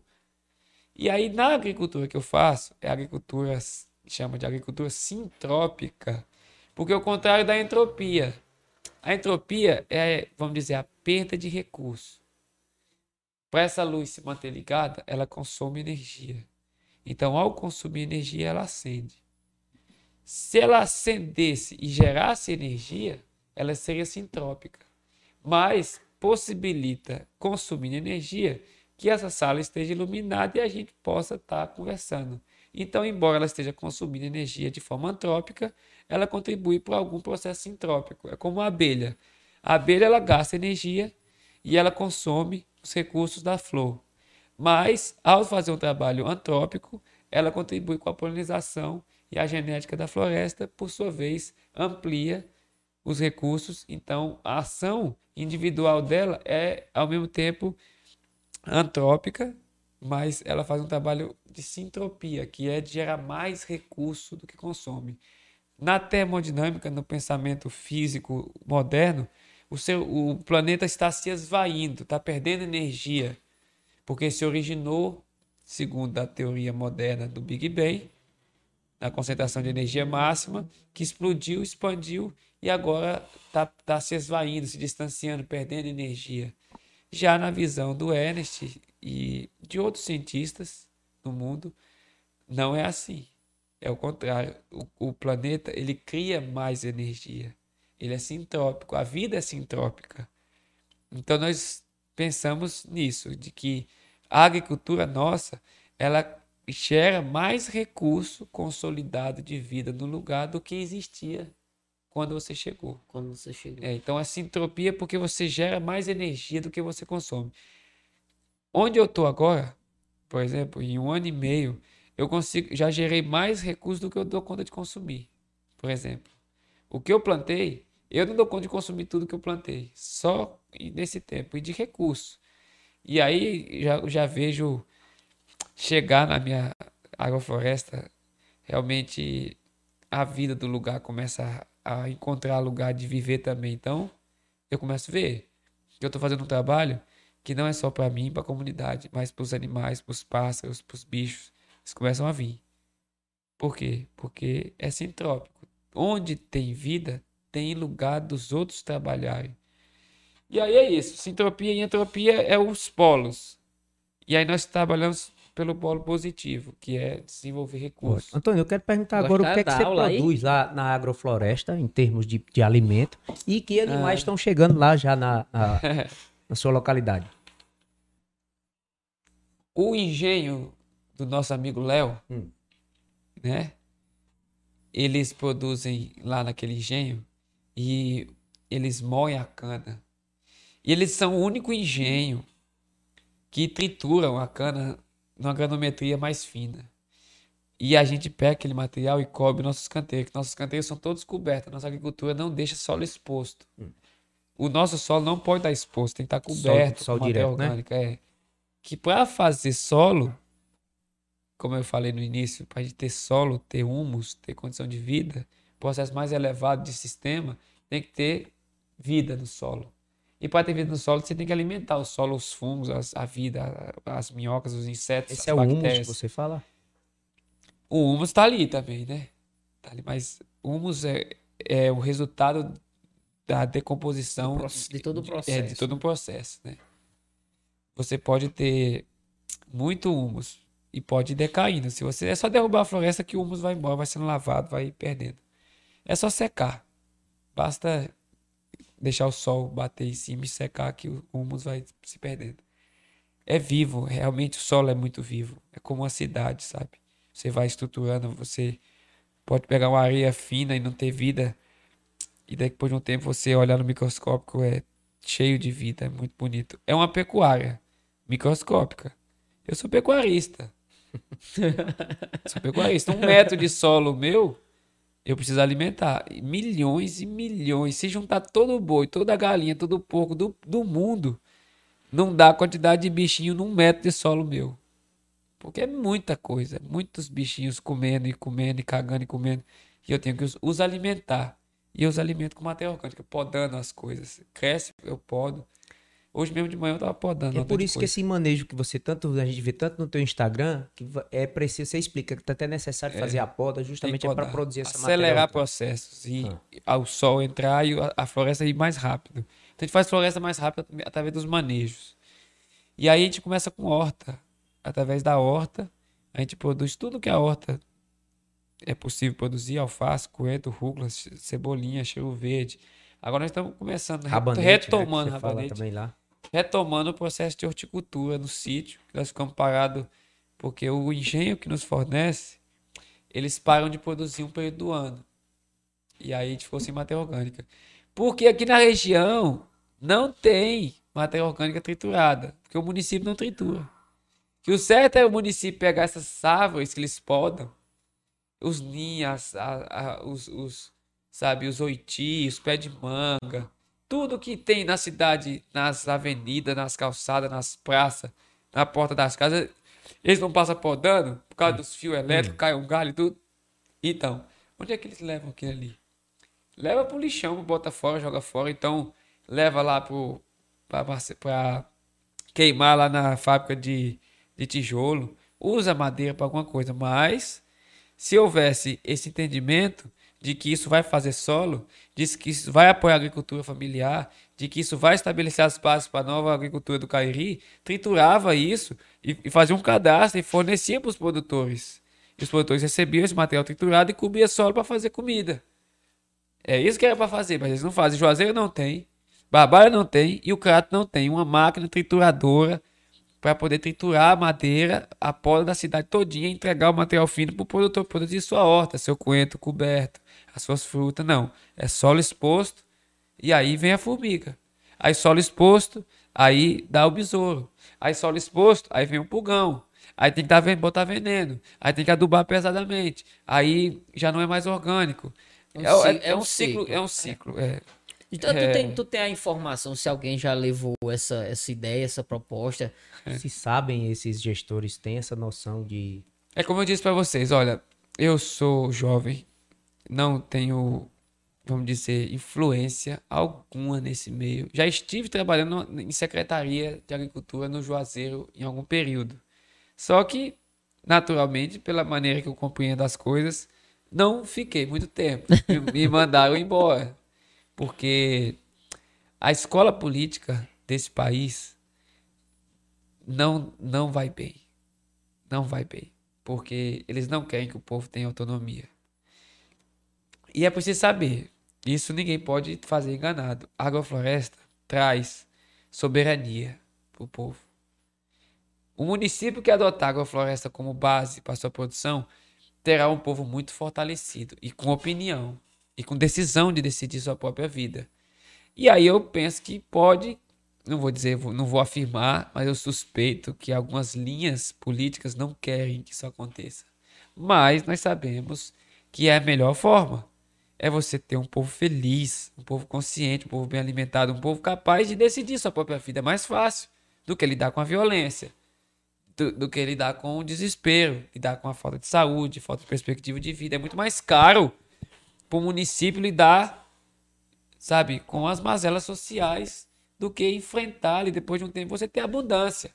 Para as pessoas gerirem sua própria vida, botar as pessoas para decidirem a paz que elas tanto querem. Só que as pessoas não têm essa visão. E aí tudo começa com uma agricultura de respeito. E aí eu convido o secretário, convido o prefeito, convido todo mundo, empresários, todos podem investir em mudança para ir conhecer, porque o Cari já faz tempo que era para ter isso como lei, mas as pessoas, como diz, não conhecem, não sabem o valor que tem, não sabem o Cari pode se tornar em breve um grande formador popular de sistema de abundância. Para ter o quê? Para ter reisado de volta, para ter cultura, para ter mais podcast, pra ter mais... Ó, a- a- quero. a- o Alex está falando aqui que lá na instalação dele desenvolveu coleta de chuva, é, uma bacia para evapotranspiração de É. esgoto de casa. É, Rapaz, esse casa. difícil só me lembra na época que eu tava cursando lá. Não bicho. é, rapaz. Essas técnicas são todas muito importantes. Ele disse que até biodigestor aqui, É, ele me contou importante. já. Ele me liga muito que ele é muito empolgado, ele é muito meu amigo. Eu vou- já tô convidando ele para conhecer lá também. Só falta projeto. plantar agrofloresta, porque a maioria dos permacultores que eu conheço não planta floresta. Pois eu quero levar ele lá Não para ele conhecer. Planta assim no adorar. jardim, planta algumas coisas, aí planta é? alguns pomares. Alex, meu amigo. Ele Vamos combinar, Alex. Vamos Rapaz, todo mundo. ele tá falando um negócio interessante que eu vi um dia desse um vídeo, uma senhora que ela não compra mais gás, ela utiliza o- a fezes do porco, né, Pra produzir metano de uma forma que cozinha mesmo e dá certo. E ele vai ins- instalar lá, né? Eu acho interessantíssimo essas iniciativas que é- são emancipatórias, na verdade, né? É, com certeza. Tecnologia a serviço da mudança. Tecnologia simples, né? Simples para quem sabe. É. Simples pra quem sabe. Simples para quem sabe. E a Para quem gente- não sabe é muito difícil. E a Vamos gente- fazer o curso do Antônio, gente. Vamos É, fazer o curso e a do Antônio. gente você que tem foge, interesse. você vê como o co- o conhecimento liberta, porque você falando justamente dentro de toda essa, essa perspectiva de, um novo, de uma nova forma de fazer as coisas, a gente se liberta até dos grandes lobbies, das grandes empresas de, de alimento e tudo, porque às vezes o cara tá, é, a galera tenta proteger ou tenta passar um pano para algum, algumas situações devido à necessidade de trabalho, de emprego, só que quando você vê que existe uma alternativa para isso, E muitas pessoas às vezes nem têm essa noção que existe essa alternativa, né? Quando você dá essa, essa como você está falando, a gente ter opções para a gente poder escolher fazer coisas melhores. É o conhecimento liberta. Ó, eu tô dando uma encaminhada para a parte final. O Antônio mora longe, veio com o maior carinho aqui pro podcast Cariri, falar um pouco do, do seu trabalho, da sua história. Antônio, é, as pessoas pelo nome Gomides já, já sabem que sua família tradicionalmente é envolvida na cultura há mais de 40 anos, né? Se você quiser conhecer o trabalho Carroça de Mamulengos, tem um site, é só procurar. Também tem YouTube, tem várias redes sociais que são interessantes. Eu quero saber se essa sua formação cultural inf, in, influenciou no teu ímpeto de preservação. Eu já sei que você nasceu na bacia, na beira da Chapada do Araripe, isso também pode ter influenciado. Com toda certeza.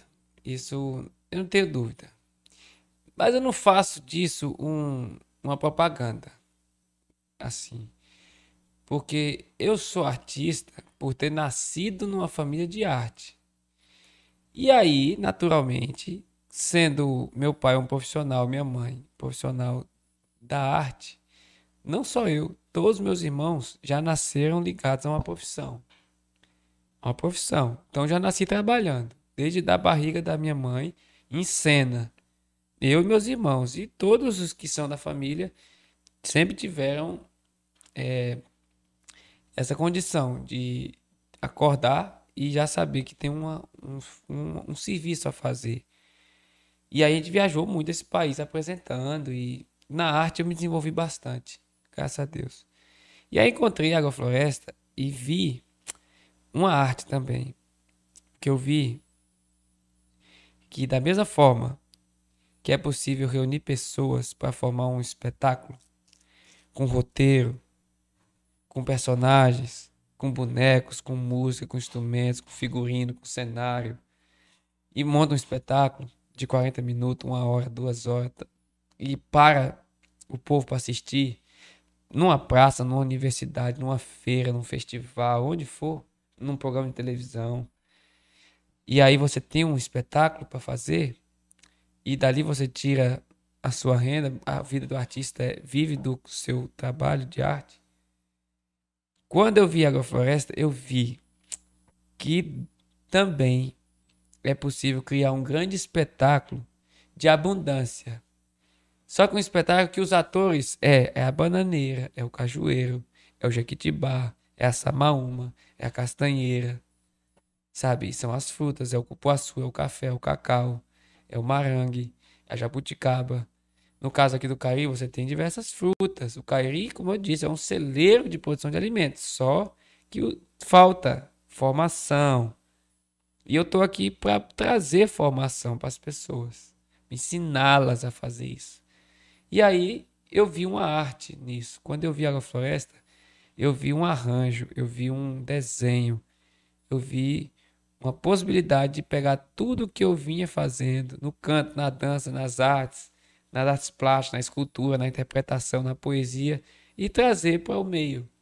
Para fazer com esmero, bem desenhado, meus canteiros são tem que ser alinhado, tem que ser bonito, tem que ser colorido, tem que ser bem zelado, como um boneco que eu vou esculpir, como uma xilogravura que eu faça, ou como um poema que eu trabalho, ou como um verso que eu canto. Ou seja, tem que ser belo, como um espetáculo. Mas, ao mesmo tempo, tem que ser possível que as pessoas venham assistir e veja que é uma arte nobre. E eu preciso estar ali dentro com o mesmo sentimento de estar construindo um, grande espetáculo, só que um espetáculo de vida.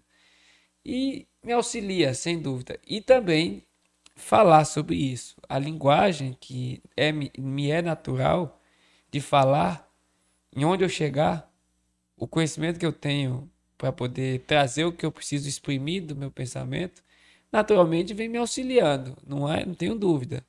As aulas que eu ministro, a formação que eu tenho trazido, através da linguagem popular e da linguagem que me é herdada de berço, com certeza, sabendo que eu sei hoje da agricultura sintrópica, facilita chegar no lugar e trazer de forma com a sensibilidade que meu coração tem pela arte. Então a arte me auxilia a ir para o mundo com esse conhecimento de plantio de floresta, porque a floresta é muito poética. Ela é pura poesia. A gente só faz falar por ela, que ela não tem boca, tem que falar por ela. É isso. Rapaz, é, aqui hoje os comentários estão demais, o pessoal participou.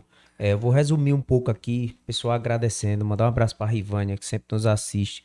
É, a Andrea está dizendo aqui, Antônio, é incrível, né? É, você é mais profissional do que eu já imaginava. É, tá dando os parabéns também pra gente, que não tinha visto ser, ser entrevistado dessa forma. Deu trabalho, viu, André, para entrevistar esse cara, porque a gente foi realmente Mérito estudar. seja dado. O nosso roteirista é bom aqui. E, e a gente faz com o maior carinho do mundo, porque a gente fica selecionando pessoas que a gente acha que é a cara do Cariri. O, cara, o Cariri tem essa área rural, essa área é, de floresta. Não é à toa que nós somos a primeira floresta selecionada, a Floresta Nacional do Araripe Temos um geoparque. um geoparque, nós temos uma formação indígena, uma formação cultural é, histórica. Para quem não conhece, quem está de longe não conhece a região do Cariri, nós somos um berço de cultura inacabável. Infelizmente, é, é, segundo o Antônio relata, que vive da, viveu da cultura, nasceu na família de cultura, e a gente também percebe é que essas novas gerações estão perdendo essa identidade. E o podcast cultura, surge, o podcast Cariri surge nessa iniciativa de tentar fazer esse res, O resgate. Cariri que sempre foi conhecido como um oásis dentro do sertão. É, a gente ouviu muitas histórias aqui conversando sobre paleontologia, conversando sobre o cangaço. Todo mundo falando, como diz o povo, falando pela mesma boca. O Cariri sempre foi conhecido como um oásis de verde, de água, de abundância dentro do sertão. Mas tá secando. Mas tá certo. Tá secando. E o Caí é campeão em queimada, em desmatamento. E isso se dá por, por falta de um projeto de agricultura para essa região. E eu não tenho dúvida, se forem lá conhecer o que eu tô fazendo, dá para o Caí em pouco tempo vencer, Mudar essa história. mudar essa página, escrever uma nova história. Agora tem que contar com o povo. O povo tem que ser olhado com carinho, porque eles devem ser considerados protagonistas da mudança, os agricultores dessa região, sobretudo os jovens. E aí eu sei que as prefeituras das regiões e as escolotecas não irão criar, eu preciso criar um centro de formação. E aí nós estamos trabalhando para criar uma escola de formação de agricultores do futuro, que essa agricultura já está ultrapassada. Queima, veneno e monocultura, solo exposto, opressão no campo, empobrecimento das pessoas, Fome, né? a fome. E a pessoa produz banana para comprar mamão. Produz só alface e compra cebola. Ela produz coentro e tem que comprar eh, feijão. Aquele, eu só produz arroz e ele tem que comprar macaxeira. Ele produz macaxeira e tem que comprar. Ou seja, ele só produz uma coisa. A na agrofloresta produz tudo. Você produz tudo. Ó, eu tô com tanta abundância de mamão lá agora que eu nem vendo. Eu faço é dar pros vizinhos. Não compensa vender. Vai vender, você ganha um dinheirinho e tal, paga. Mas é tanta abundância, agora vir a banana. E essa é a primeira safra, é só um teste, porque eu tô testando algumas coisas. Mas vai produzir muita comida. Vocês vão. Que dia que vocês vão lá pra vocês conhecerem? Vocês vão ver. Eu, eu quero que o povo vá, vá conhecer. Eu, eu já tô hoje chamar um monte de gente. Se Não, pela. pela você com quiser divulgação, vai E depender. eu quero os incrédulos, os que não acreditam. Quer? Eu quero os que não Eu acho que acreditam. você vai bater muito, principalmente no, você, você falou agora num, num assunto bacana. Você conseguir eh, produzir a banana em quantidade, sem essa, essa agressão, sem tudo esse, esse agrotóxico, eu acho que você vai ter muita gente incrédula aí, viu? É porque eu vou, antes de concluir, eu vou dar um segredo pro povo, que segredo é o seguinte, se a pessoa não contar pro outro, o outro não descobre. A não ser que ele, pá, descubra sozinho, mas às vezes ele descobre sozinho e não sabe que é um segredo. Porque não, ninguém contou. Segredo é assim, ó, amigo, seguinte, vem cá. Vou lhe contar assim, assim, assim, é um segredo. Tá bom, aí você fica sabendo. Aí depois você passa pro outro. Então é um segredo. É um segredo que você pode perguntar para qualquer agricultor vocês que estão assistindo, ou qualquer agricultor que esteja assistindo, ou que você conheça, pergunta para ele qual que é o extrato do milho, qual que é o extrato do feijão, qual que é o extrato da macaxeira, qual que é o extrato da banana, qual que é o extrato do caju, qual que é o extrato do angico, ou de um pé de café, qual que é o extrato de um babaçu, qual que é o extrato de um jatobá, ou de uma cajá. O extrato é o andar que a planta encontrou no tempo de sucessão dela para viver. Não é a altura em si, é a taxa de luminosidade que ela precisa para existir naquele período do ciclo vegetativo dela em relação às outras. Então, por exemplo, o, o milho, ele é emergente. Se o milho for criado debaixo de qualquer outra coisa, ele não desenvolve. Ele tem que ser plantado e receber o sol direto na cabeça dele. Isso todos os capins. Já o feijão é extrato alto. Ele por suporta ficar por, por dois, né? baixo né? um pouco do milho. Já a macaxeira é extrato médio. Médio, alto. Então tem tudo isso. Então a banana, ela não é extrato emergente. Nem é extrato alto. Ela é extrato médio de floresta. Ela não nasceu. A evolução da banana, ela não foi feita para ficar sozinha. Então quem planta banana sozinha, não só vai ter que usar muito adubo, como vai ter que usar veneno, porque ela vai adoecer. Porque ela não é para receber sol direto na cabeça dela. Ela é para viver na sombra de alguma coisa ou na relação de sucessão com outras. Então ela é extrato médio. Se vocês forem lá ver minha banana, minhas bananas estão todas na estratificação. Por, por cima dela já estão as árvores. E ela tá ali bonita, com folhas abertas e os cachos enormes, sem doença, sem nada. Essa saúde que a planta passa a ter quando você coloca ela no lugar certo. Por exemplo, o café não é para ver no sol pleno, ele é estado baixo de floresta. O cacau também. O... Quer ver um exemplo? Aqui nesse posto de gasolina ali do Palmeiral, você passa ali na ponte, de um lado tem aquele palmeiral enorme, hum. aqueles babaçu gigante, que quando eu era menino era maior, agora, né? É. Aqui no crato tem uns cartão postal. Quando eu passo ali, eu fico vendo aquele campo ali todo, aquele baixio todo. Eu fico pensando, nossa, se a prefeitura soubesse o valor que isso tem para os agricultores plantar agrofloresta aqui. Só esse baixio que alimentava o Cariri todinho. Só aquele baixio alimentaria o Cariri todinho sabia? Com agrofloresta. Quer dizer que Porque é você trabalha na associação de assim, culturas. Assim, é uma projeção assim é magnífica. projeção, de... magnífica. E você sobrepõe desenhos. Em cima de um mesmo desenho, você coloca vários desenhos em cima. É como uma estamparia. E sabe? todos dando certo os Todos dando certo, desenhos. É, na sucessão. Porque você trabalha com ciclos vegetativos no mesmo ambiente. Então você faz várias colheitas no mesmo ambiente de várias culturas diferentes. Então você pega 10 hectares e bota dentro de um hectare só, por exemplo. Aí vamos, vamos naquilo que eu quero dizer. Quando vocês passam do posto ali, lá no engenho do Biscurso, uhum. é exatamente lá.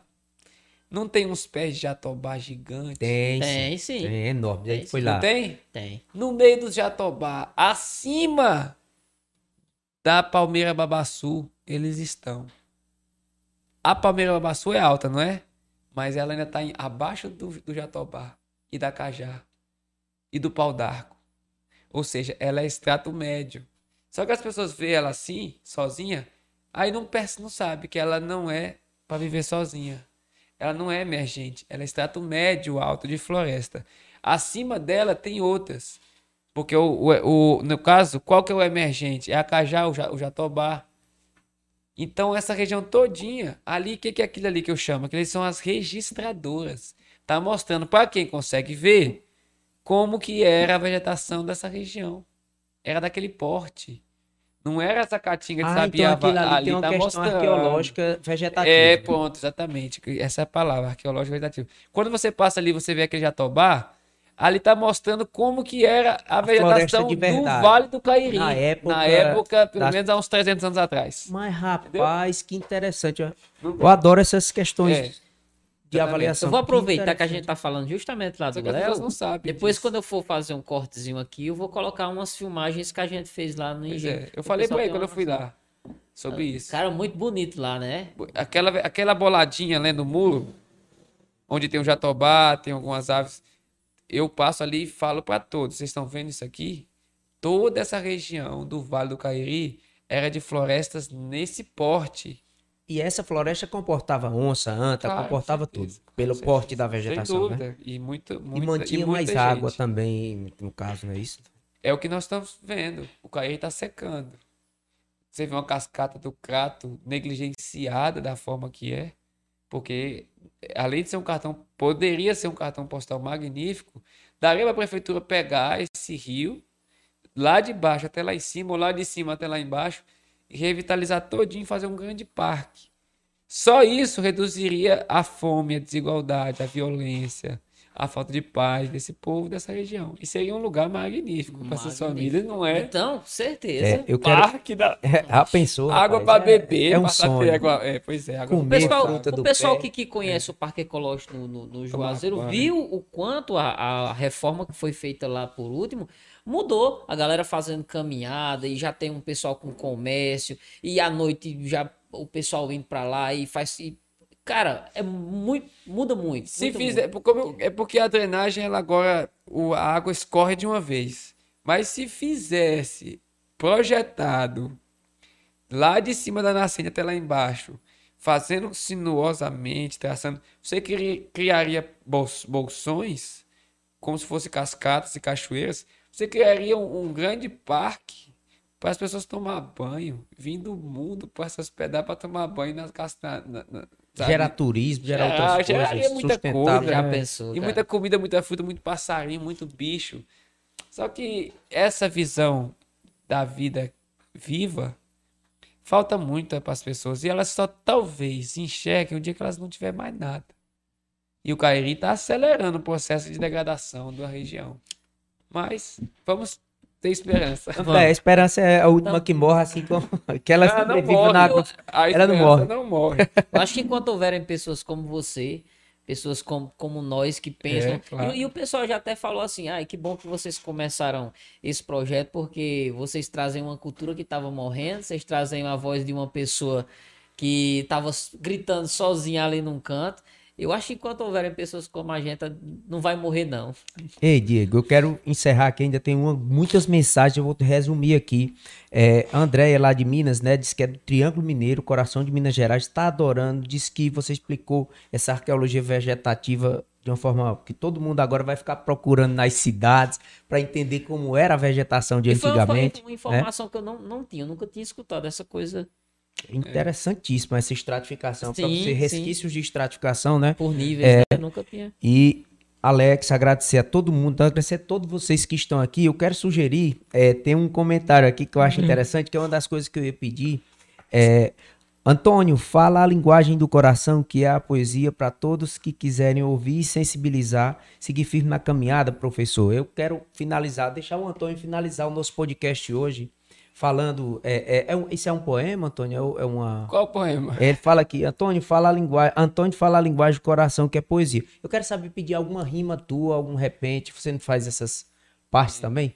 Se for possível pra gente, você tiver. Não, vamos fazer o seguinte, vamos fazer o seguinte. Hoje nós vamos deixar Hum. registrado assim essa essa fala esse momento sobre esse sistema, sobre a agricultura Tá e tudo. Em outro momento, Quando a eu gente for lá. aqui, é, quando vocês forem, em outro Eu momento lá a gente pode gente fazer. trazer, trazer algo mais cultural e tudo. Pois tá? será um Tá prazer, fechado, tá Será bom? abrir essa porta com você Mas eu, também. eu, eu fico vendo aqui a- a- as imagens quando passa. Eu vejo a banda dos Irmãos Aniceto, que eu toquei muita banda cabaçal. Dancei muito reisado. É, e vendo também o Padre Cícero, que valorizou muito a cultura da região, incentivou que as pessoas plantassem, todo nordestino plantar uma árvore, até o Nordeste tornar uma mata só. Conselho do Padre Cícero. E vendo o Patativo da Saré falando com a sua genialidade, eu sei muitas poesias dele, né? E aí vendo o Palhaço Mateus, que eu sou o Palhaço Mateus também. É, É.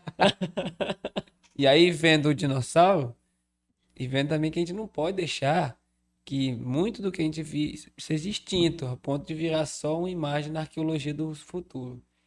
Como o passarinho, nossa, aqui, saudade de aí, vamos preservar e vamos incentivar que tenha mais. Eles são os agricultores, ó, sabia? Uhum. Só que os netos e os herdeiros já não plantam mais. E naturalmente vai enfraquecendo. Os irmãos Aniceto são agricultores. Então toda a cultura que você vê de folguedo, que tem força, pode observar que eles têm feijão e milho e coisa plantada. É a ligação com a natureza. Para trazer a originalidade para sua brincadeira. Patativa não era agricultor? É. Antônio, agora que eu tô percebendo, como eu disse mais uma vez, eu tô percebendo essa ligação muito forte desses movimentos culturais com o contato com a terra em si. Pois eu é. não tinha pensado dessa forma. E se as manifestações dessa região é expoente de divulgação dessa região, se não houver esse entendimento de que se não houver abundância, irá se acabar, corram para ajudar a salvar. Vamos trabalhar a abundância, porque a da abundância surge sanfoneiro, da abundância surge rabequeiro, da abundância surge tocador, violeiro, repentista, é, tocador de pífano, que esculpe na madeira, que faz. É disso que surge. Você não acha bonitinho quando você vai passando assim e vê, né? Na, na banca, na barracazinha? Pois é. A gente tava, a gente tava esses dias é, na última viagem que eu fiz, aí tinha um rapaz vendendo aquelas coisinhas que faz com areia pintada, né? E ele sentou e disse: Olha, aqui eu faço, ainda coloco o nome, não sei o que e tal. Eu disse, não, tá, tá bom assim, tá? Eu disse, não, eu faço questão, que é para vocês verem quem é o artista de verdade. O artista de verdade não é aquele que só tá lá na banquinha vendendo, não. O artista de verdade, ele vem aqui e mostra como é que faz. Aí fez lá, bicho, eu achei magnífico. Aí, da mesma forma, o pessoal que visita o Juazeiro, que vem ao Crato, tá nas feiras, que gosta, que acha bonito e tudo, mas não vê o valor que aquilo tem. Então é bom a gente tá É o conhecendo. próprio produtor da cultura que o Antônio disse, né? É, gente, agradecer, agradecer principalmente ao Antônio por essa colaboração vastíssima do, do- de outra área, ampliar esses conhecimentos de preservação ambiental, de um novo contato com a terra, uma nova forma de consumo, porque esses métodos, como o Antônio propriamente diz, essa modificação, ela parte não só de quem tá, né, quem é agricultor, mas de quem consome. Então, fiquei muito feliz, Diego, com a participação do Antônio hoje. É, e quero mandar um abraço a todo mundo que nos assistiu agradecer ao Antônio pela paciência de estar aqui até essa hora. Da minha parte também agradecer por você estar aqui com a gente, conversando, trazendo essas informações maravilhosas que eu tenho certeza que a gente não sai daqui da forma que chegou. E nós vamos lá, como viu? todo mundo, como todo mundo que está assistindo, ou que vai assistir amanhã também por conta do horário, você não vai sair desse vídeo da forma que você chegou nele. Então, cara, muito obrigado, de verdade. Muito bem. Fiquei feliz de ter vindo. E agora eu vou rodar uns quilômetros, voltar para casa. E amanhã cedo eu tenho algumas coisas para plantar e para manejar. Que a vida é essa, é mudar a paisagem através da floresta. Fiquem à vontade para visitar, conhecer. Leve outras pessoas. Faça o bonde do podcast Água Floresta. Parabéns pelo trabalho. É, que isso cresça no coração dos caririenses Amém. reconhecer que é importante ter um ponto onde o conhecimento seja trabalhado, seja difundido. Saúde para vocês e prosperidade para esse trabalho que vocês estão se empenhando com responsabilidade em fazer. Grato pelo convite. E quem sabe daqui uns dias eu tô aqui de volta. Se Deus quiser, para outro tema agora. pra outros mas nós vamos lá, viu? Mas vamos fazer um podcast de lá. Nem que seja um episódio curtinho. Leva, leva o povo lá para vocês verem lá, de lá. Já tem um bocado de gente aqui que disse Tá que bom. vai. Vamos levar uma comitiva. Obrigado, gente. Até Pessoal, breve. muito boa noite. Muito obrigado pela sua presença. Não esquece, se inscreve, deixa seu gostei e deixa seu comentário. Pega o linkzinho aqui da transmissão e manda pro pessoal nos grupos. Vamos fazer desse projeto o sucesso que o Cariri merece. Até a próxima. Tchau, tchau. Valeu.